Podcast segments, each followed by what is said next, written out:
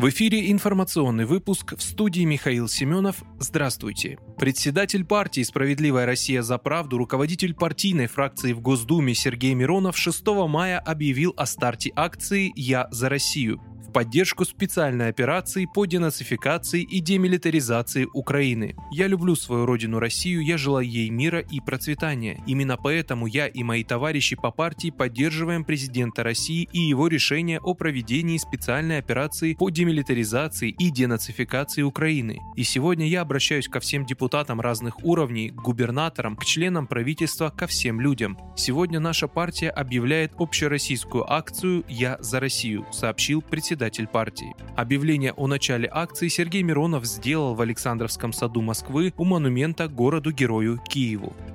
Министерство промышленности и торговли утвердило список товаров, разрешенных для параллельного импорта в Россию. В нем 96 позиций. Приказ опубликован на официальном портале правовой информации. Среди прочего в списке находятся запчасти для иномарок, фото и кинотехника, медицинские инструменты, часы Apple, музыкальные инструменты, приставки Xbox, PlayStation, косметика и бытовая химия. В конце марта российское правительство легализовало ввоз товаров без разрешения правообладателя, чтобы удовлетворить спрос на востребованный импорт в условиях санкций и ухода с рынка как самих компаний, так и официальных дистрибьюторов их продукции. При этом параллельный импорт не означает узаконивание контрафакта. Мера предполагает ввоз оригинальных товаров, но через альтернативные каналы поставок, подчеркивали в министерстве. Список будет меняться в зависимости от решений иностранных компаний по поводу работы в России.